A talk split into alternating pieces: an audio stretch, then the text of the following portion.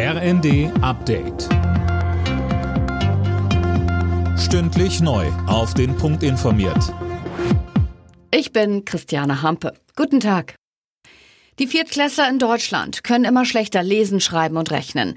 Der Trend hat sich mit der jüngsten Untersuchung im vergangenen Jahr fortgesetzt. Die Verschlechterung hatte schon vor der Corona-Pandemie eingesetzt, ist jetzt aber weiter verstärkt worden.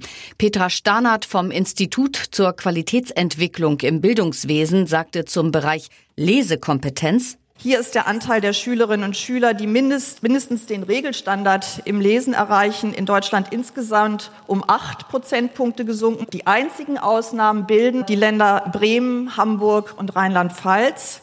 In diesen Ländern sind die Ergebnisse im Lesen weitgehend stabil geblieben und auch in äh, einigen anderen Kompetenzbereichen.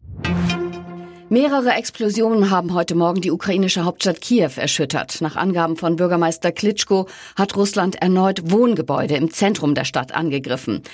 Klitschko fordert vom Westen weitere Luftabwehrsysteme. Die EU-Außenminister wollen heute in Luxemburg grünes Licht für eine Trainingsmission für die ukrainische Armee geben. Insgesamt 15.000 ukrainische Soldaten sollen innerhalb von zwei Jahren ausgebildet werden. Auch Deutschland beteiligt sich an der Mission.